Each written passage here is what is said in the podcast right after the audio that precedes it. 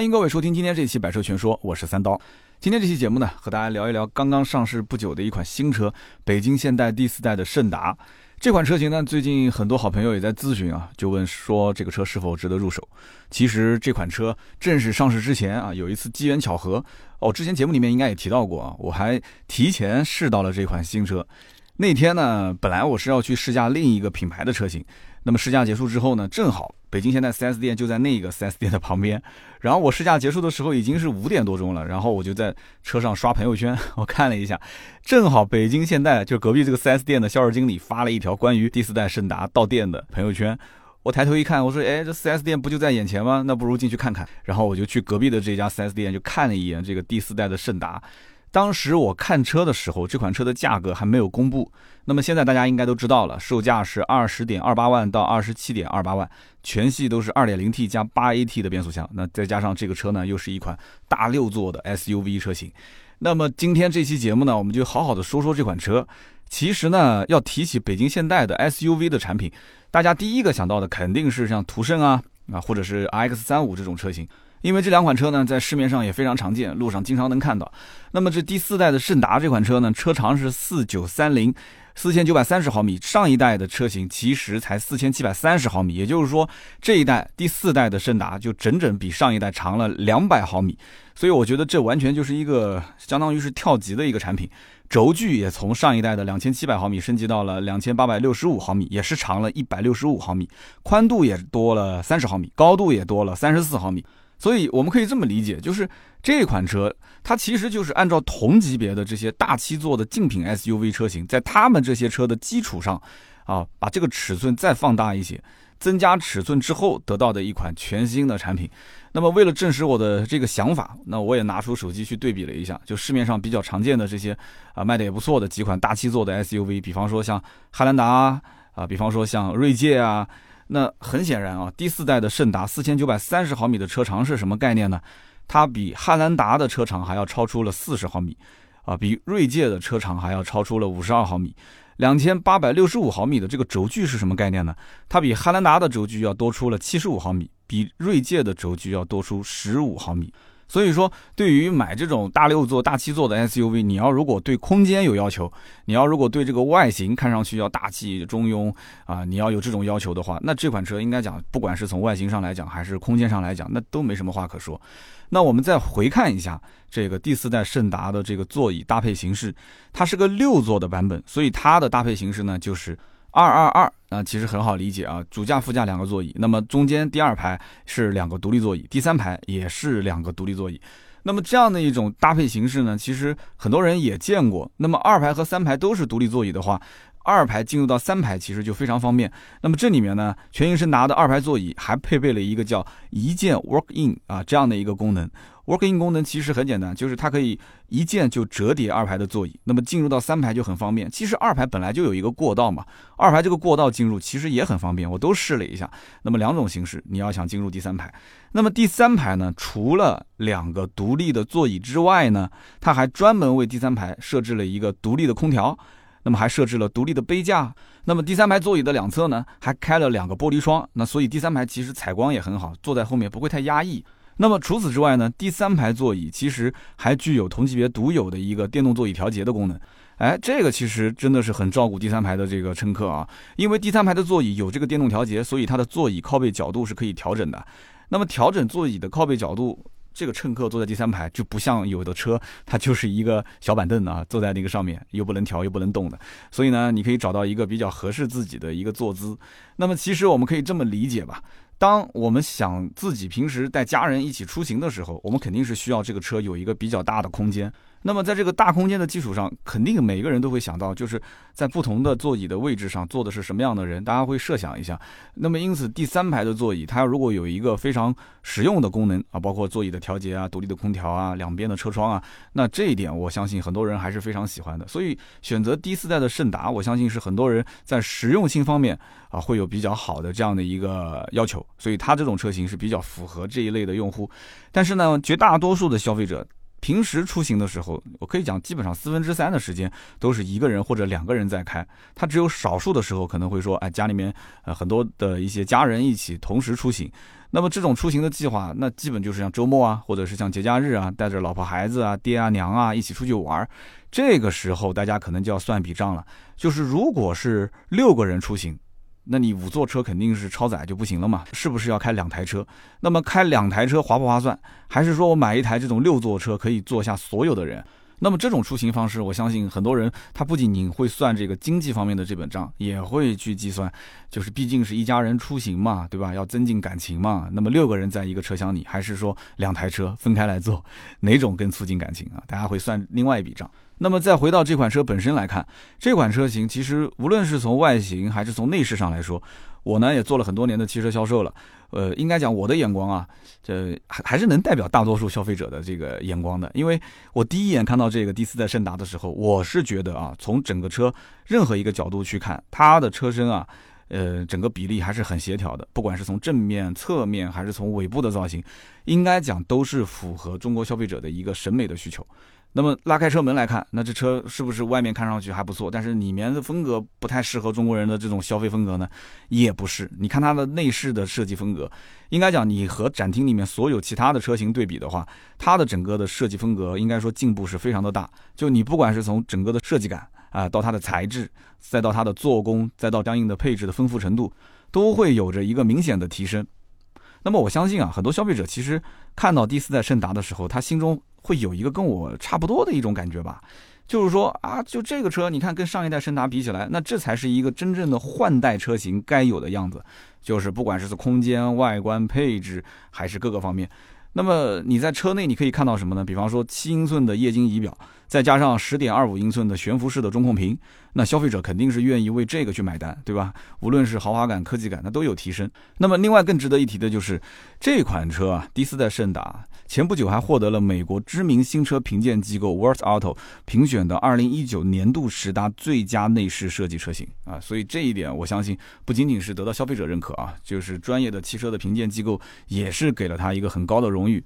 那么其实我们买车的时候，有的时候很感性，真的是很感性，我们会为了一些比较高级的配置去买单啊。比方说，大家有没有这样的一种体验？那记得我之前啊去 4S 店看车。可能是得知这个车还没上市啊，所以我在跟那个展厅的销售经理在聊天的时候，我说我们就一起看看这个展车吧。我的理解就是这个车没上市，肯定只有展车嘛。然后这销售经理就突然问我，他说：“他说三刀，你要不要去试试我们的这个试驾车？”我说：“哎，怎么了？你要把这个展车开出去吗？”我当时心里面愣了一下，因为这车毕竟没上市，很多车上市之后可能试驾车还要过很长时间才到。然后呢，我就说不必了，不必了，你把这个展车开出去太麻烦了，而且这车可能也没有保险，没有临牌，不太好开，对吧？进进出出的，你最后把这车弄脏了，销售顾问还要去擦，那很麻烦的嘛。我也是从销售顾问做起，所以我我还是比较能理解的。然后呢，销售经理说不是不是，我们已经有试驾车了，已经挂了临牌了，可以开。我当时心想，嚯，这北京现代的这个效率真的是够高啊！这款车还没正式上市，试驾车 4S 店都已经可以上临牌，都准备的可以给试驾了。当然了，他跟我说这是内部的啊，对外还没有正式试驾。那么，所以我就先提前在他们院子里面就简单的就试了一下这个车。那么我当时跟他这样子讲，我说：“那我等你一会儿，你去拿钥匙，好吧？”那销售经理就朝我笑了笑，他说：“不用钥匙，真的不用钥匙，指纹解锁啊！这个试驾车录的是我的指纹。”指纹解锁不用钥匙，这是什么概念？我当时也是愣了一下，我第一次听说，因为当时还没对这个车有很深的一个研究啊。无钥匙进入、无钥匙启动这些，其实大家都知道，但是你最起码身上还得揣一把钥匙，对不对？我之前去测某一款品牌，这个像皮卡车，它上面可能会有那种可以用按这个密码来解锁啊。我们也试过某款进口的美系品牌的车型，它可以有这个触摸的密码锁来解锁，但是用这个密码锁解锁也有几个小问题，就是第一个。你在按这个密码的时候，人肯定是站在车子外面的，对不对？那就存在一个这种按密码有可能会泄露的这个可能性 啊！就你在车子外面按密码，来来往往都是人，对吧？那么第二个就是这种密码锁，它只是开车门啊，就是你按它门可以开，但是你要如果身上不带钥匙，你还是不能启动车辆把车开走。所以严格意义上讲，这还不能算是无钥匙解锁、无钥匙启动。然后呢，我就跟着这个销售经理去取车。那他说不用带钥匙，那就不用带钥匙了。我看着他当着我的面就用这个指纹识别去解锁，用指纹去启动。我还当时有点不太相信啊，我就歪过头去问他，我说：“哎，我说哥们儿，你确定你没有把钥匙藏在车子里面啊？” 他就嘿嘿的跟我笑，他说：“你不信你找啊，你在车上找，你在我身上找，肯定没有钥匙啊啊！那我肯定不会去找嘛，对吧？那你说是就是了。那么我当时呢，第一个反应就是。”这指纹解锁听起来真的是很厉害啊，而且也解决了这个完全不用把钥匙揣身上的这样的一个问题。但是这个指纹如果说识别不成功，这个怎么办？对吧？那比方说，万一我我要那天这个手指不小心弄破了啊，或者说呃这个骨折了，这个打了一个这个石膏或什么的在手指上啊，再或者说反正一些意外的情况，我就这个手指我用不了了，那怎么办？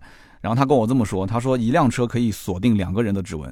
每个人可以录制三组指纹，也就是说，你要一个手指识别不成功，你可以再换另外的两根手指啊，没有任何问题。那么他也跟我说了，这个指纹识别之后啊，呃，整台车。它只要一通电，它就可以自动调整车内的座椅的位置啊，包括外后视镜的位置、导航的系统、手机互联系统等等，它都可以调至用户之前预设的一个状态啊。那么这么一听我就明白了，就这些功能其实就很实用呗，对吧？非常实用。那么我们其实上车之后，它是能识别到是我在开还是我的夫人在开啊？就是很多家庭里面都是这样嘛，一台车两个人在用嘛，那每个人其实座椅的坐姿啊，包括后视镜的位置啊，调整都是不一样的。那这功能确实不错。其实呢，我身边有很多人啊。他比方说喜欢跑步啊，喜欢游泳。现在很多人讲究一个健康的生活状态，对不对？那么游泳也好，跑步也好，很多人出门他基本是空着手啊。你穿个运动服，他也不会说在口袋里面装很多东西，他很不方便，对吧？那么如果把一个车开到一个地方，跑步圣地，对吧？这个时候你下了车之后，你把车钥匙揣在身上，是一个非常不方便的感觉，是不是？那么这个指纹解锁其实完美的就解决了这个带钥匙的问题，你就甩着两个膀子出门就可以了，对吧？钥匙不用带，对吧？很爽。那么另外就是大多数的车型它都具备的这种无钥匙进入这个功能，但是在开关车门的时候，还有包括启动的时候，你会发现无钥匙进入、无钥匙启动的这种车辆，钥匙的这个耗电量非常的大。那我自己那台车就是无钥匙启动，那我那个钥匙基本上每一年左右，一年到一年半。车钥匙的这电池就要更换，虽然说像我自己会换电池啊，就是换一次电池的成本没有多少钱，但是几个方面，第一，有些人他不太会换电池，他可能还要回到 4S 店，4S 店换电池的成本可高了啊。那么另外一方面就是我自己即使会换，就是这种车钥匙的电池是纽扣电池，而且纽扣电池还要分不同的型号，那买起来也很麻烦，所以哎，这个指纹解锁真的我还是很感兴趣，很感兴趣。那么另外一方面呢，我曾经在节目里面也说过。无钥匙进入、无钥匙启动的功能，其实也有一个 bug。那什么 bug 呢？那就是当车辆启动之后，如果说钥匙是放在副驾驶的包里面，中途这个副驾驶下车走了，主驾驶的驾驶员继续开车，继续去啊他的目的地。那么会出现一个非常尴尬的情况，就是到了目的地发现车钥匙不在车上，然后呢，车辆熄火之后没钥匙启动了，哈哈，就是这种事情确实在我身边啊有人发生过，所以我觉得它是一个 bug。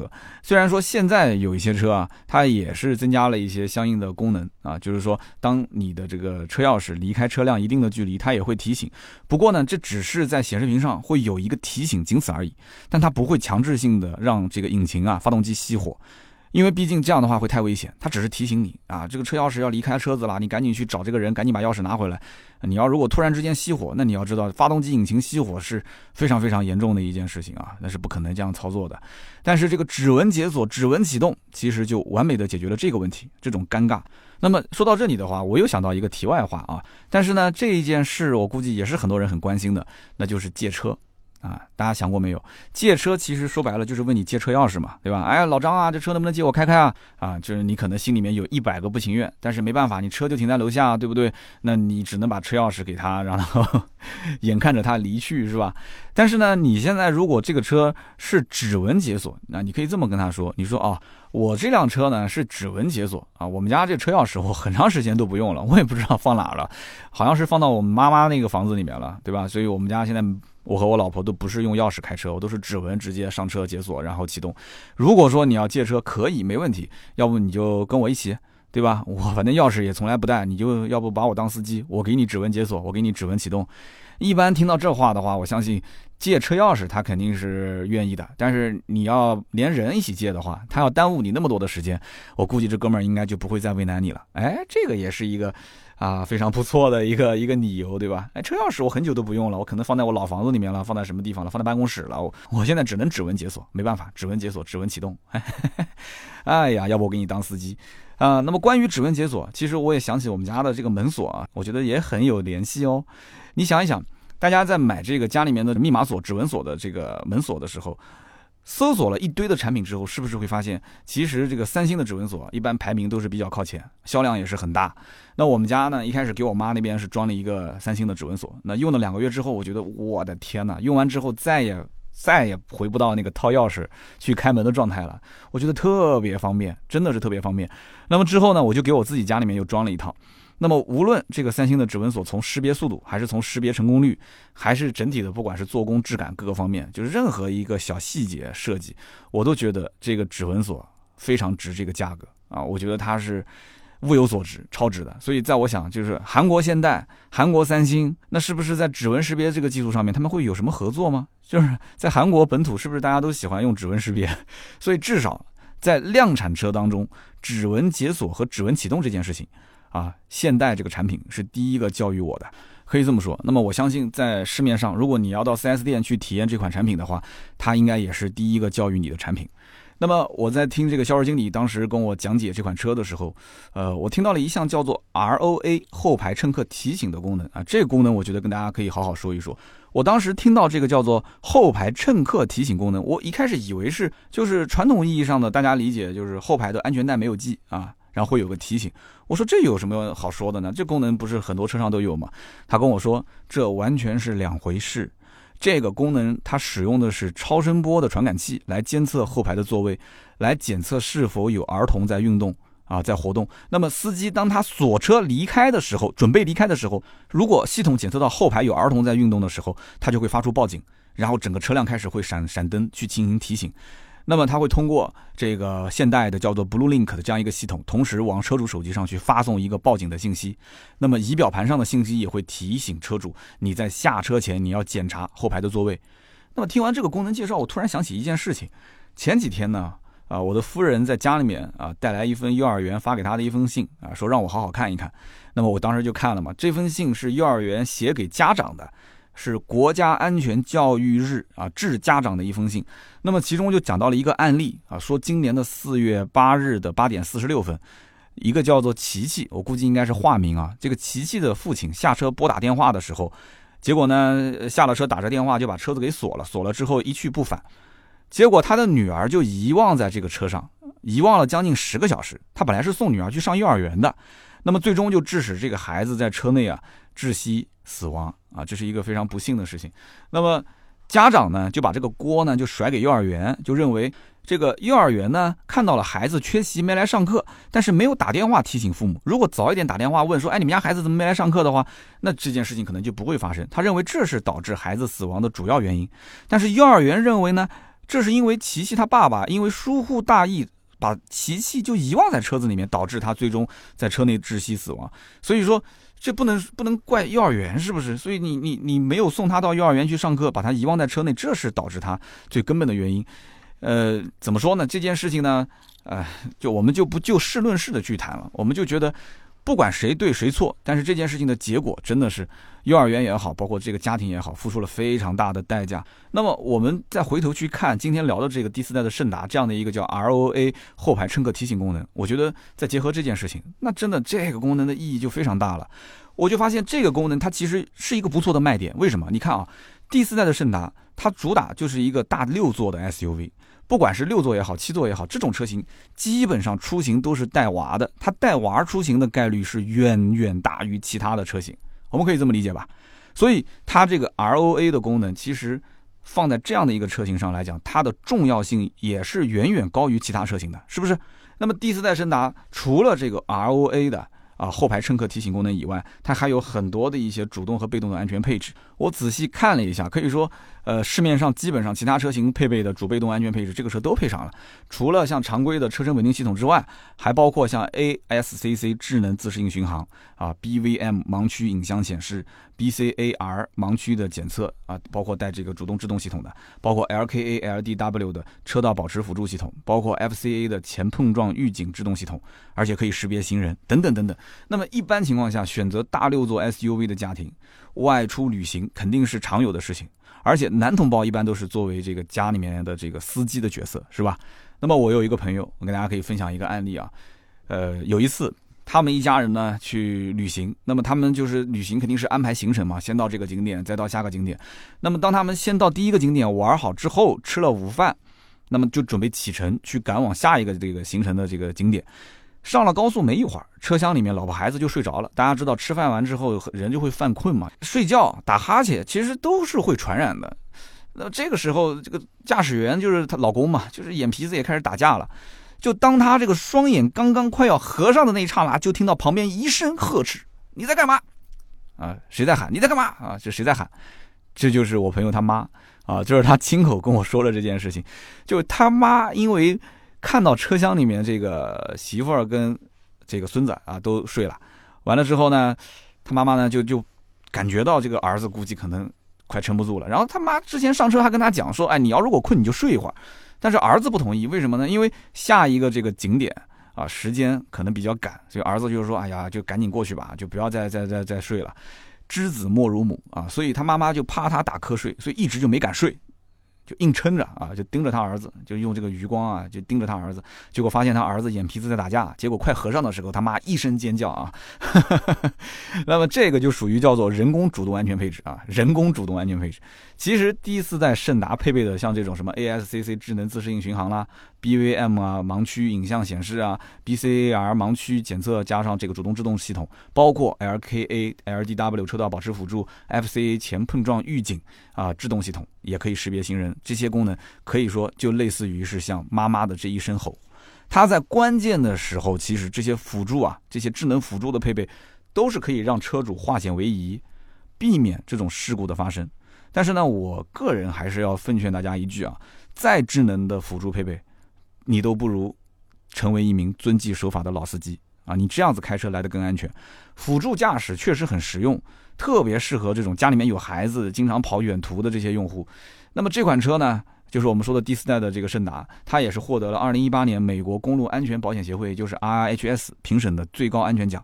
那么以及二零一八年美国 NHTSA，也就是国家公路安全管理局啊测评当中获得了五星安全等级，以及这个 EuroCap，就是欧盟的一个新车安全评鉴委员会获得的五星的成绩。也就是说，在各个方面，它的安全的成绩应该讲做的是非常非常到位的。那么很多人讲聊了半天，这个车一开始不是说嘛，就是定价二十点二八万到二十七点二八万。那么这个第四代胜达，其实它最主力销售的车型，跟大家也可以说一下，是二十四点八三万的至尊版。这个版本大家可以如果要感兴趣，到 4S 店可以了解一下。它的配置方面，主动安全和被动安全都很齐全。那么舒适性配置也是比较丰富。你对比同级别的竞品车型，价格低。配置高，应该讲这是第四代胜达的一个最主要的特点，还是比较吸引人的。那么可能有人要问了，说，哎，那我有二十四万多，对吧？二十四万八千三，为什么我不去买汉兰达？我为什么不去买福特的锐界？那我身边也有人咨询这个车，也问过我这样的问题，我跟大家解答一下啊。那我先说一个故事吧。有一次，我和我的朋友在商场里面去吃完饭，就是从这个扶手电梯开始一层一层的往下走。那么正好当时，呃，第四代的胜达是在商场里面进行这个巡展。我当时跟朋友就说了，我说，哎，我说哥们儿，这个车刚刚上市啊，第四代胜达，这款车现在卖的好的二十四点八三万。我当时一说完，两个人都同时就说啊，怎么这么贵？怎么这么贵？哎，我当时就觉得奇怪，同级别的车型啊，第四代胜达你放在竞品车里面去比较，无论是空间配置、动力还是颜值，它都不比竞品低。最关键的是什么？就是。就算现在锐界的优惠不是很大吗？对吧？优惠个两三万块钱，好，它是优惠很大。但是你拿现在的胜达的价格去对比，对吧？你拿锐界的二十六万九千八，就算让完价，对吧？两驱顶配，你比第四代胜达这个配置，它其实在配置上还是落后一截，对吧？福特锐界这一代车型是从二零一五年开始进行销售的，款型也是快要更新了，大家也都知道的，对吧？那么第四代胜达跟锐界对比，我觉得胜算还是很大的，还是比较值得考虑的。那么对比七座的 SUV 当中最畅销的一款车，那我一说大家都知道了，汉兰达，对吧？汉兰达你其实观看它的价格你就知道，两驱的顶配二十九点九八万，而它主力销售车型其实是次顶配，不是顶配，次顶配就是这个两驱豪华，两驱豪华是二十八点九八万。目前大部分的地区，这个汉兰达的销售情况就是原价啊，原价销售。小部分地区可能还要再加装潢或者是加现金。那么一方面呢，我们也很感慨啊，说这个汉兰达啊，这个真的产品力非常的强，消费者特别愿意买单。那么从消费者利益方面来考虑，我觉得这个后来的竞争者，就比方说第四代胜达，他也会去分析前面的汉兰达它有哪些优势，怎么才能让客户。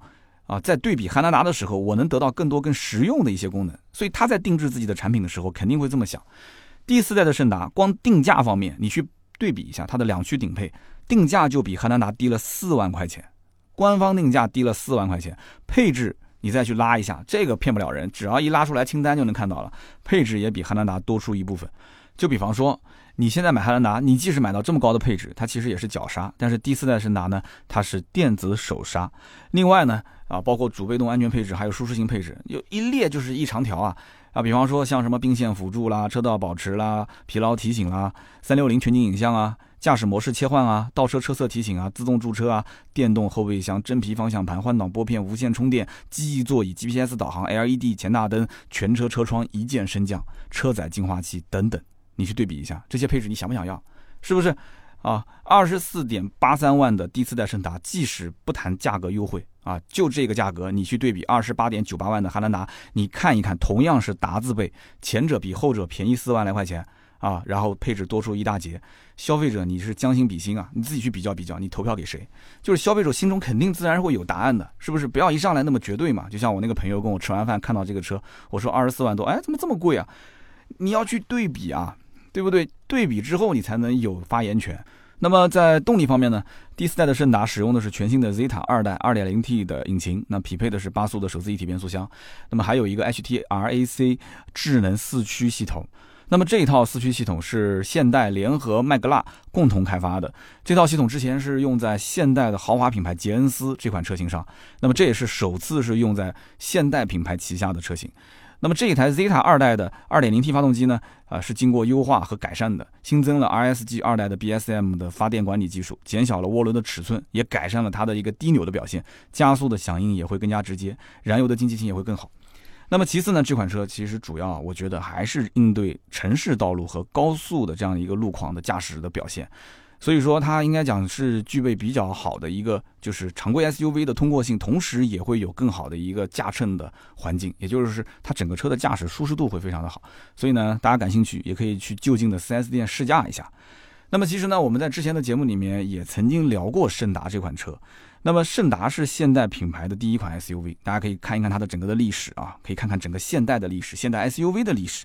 那么可以说，现代品牌最重视的一款车型，一款 SUV 车型，应该就当属是胜达。那么这款车从两千年问世到今年，已经有十八年多，将近十九年的历史了。那么全球的销量累计是四百五十万台，光是在中国、在美国、在韩国，它累计的销量已经达到了两百八十五万台。那么现如今中国市场 SUV 可以说车型琳琅满目，对吧？老百姓也喜欢，但是这个可选的余地也很大，大五座、大七座这种产品也很丰富。那么也正是因为这样的一个比较这个应该讲竞争激烈的市场环境，就造就了第四代胜达，它针对中国市场还特意进行了加长的设计。那么在定价和配置方面，应该讲也是算比较良心的啦。所以在此基础上，就是刚刚讲的官方定价不是已经出来了吗？在此基础上还有。最高是三年免息，还有一万元的置换补贴，五年十万公里，或者七年七万公里，或者三年十五万公里可选质保。为什么他给这个三个可选质保？因为每个人的使用情况不同，对吧？有的人可能他这个开的公里数特别多，所以他就可以选三年十五万，对吧？他开的公里数特别多，可能一年就能开到十几万公里，所以他选择公里数最长的那个选项。但是还有的人，比方说像我这样，我每一年开的都很少。那我就选那个年份最长，就是七年七万公里，我这样质保周期就会变得特别长。我觉得这一点真的也是很用心啊。如果我买的那个车当年有这种选项，那我的车到现在还没有脱保，是不是？我那个车到现在还没脱保，我可以选七年七万公里质保嘛？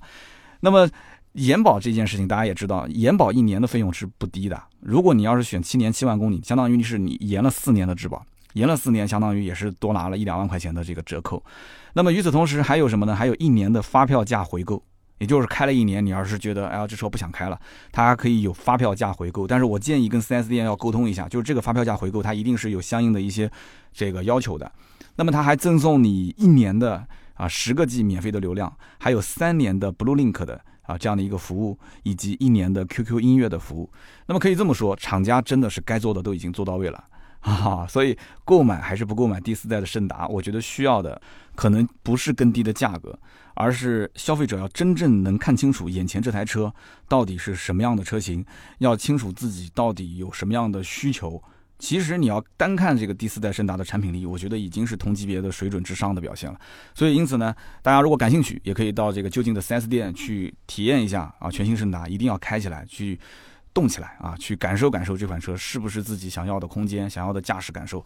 好的，那么以上呢就是今天节目所有的内容，感谢大家的收听和陪伴。关于第四代的胜达，大家如果还有什么问题，也欢迎在我们的节目下方留言和评论。那么留言评论呢，是对一个主播最大的支持。那么与此同时呢，也欢迎大家加我们的微信啊，微信号是四六四幺五二五四，一个私人微信。如果对于购新车啊，有一些价格方面的咨询，也可以加这个微信，通过买买车来跟我们沟通。好的，以上是节目所有的内容，我们下期节目接着聊。拜拜。